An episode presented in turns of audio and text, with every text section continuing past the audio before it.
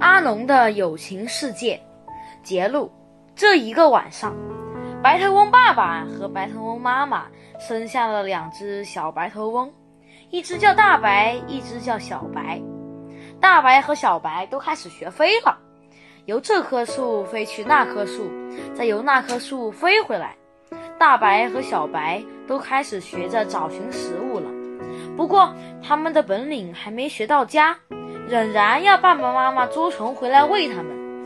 一直以来的规矩是这样：爸爸妈妈不论是谁找到食物，都会立即飞回来。这次喂了大白，下次便喂小白，然后大白、小白轮流喂下去。今天不知为什么，中间把次序搞乱了。大白一连吃了两条虫，小白变成少吃了一次。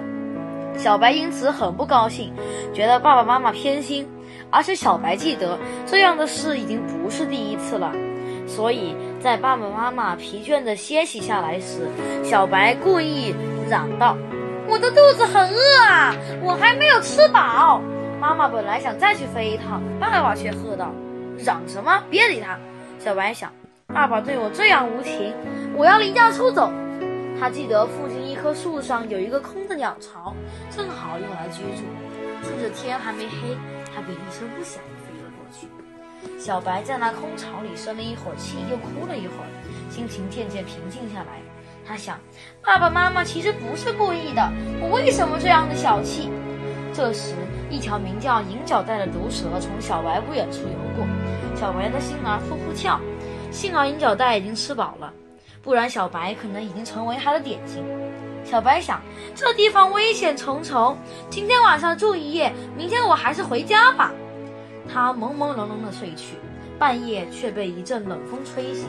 小白打了一个冷战，跟着忍不住地发抖，好冷啊！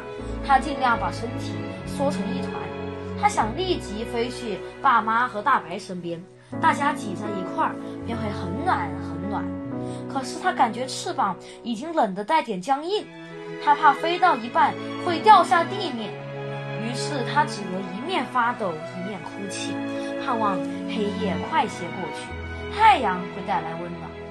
忽然，他眼前出现了几个黑影，还带来一阵熟悉的气味，跟着是几个温暖的身体跟他挤在一块儿，原来是爸爸妈妈和大白。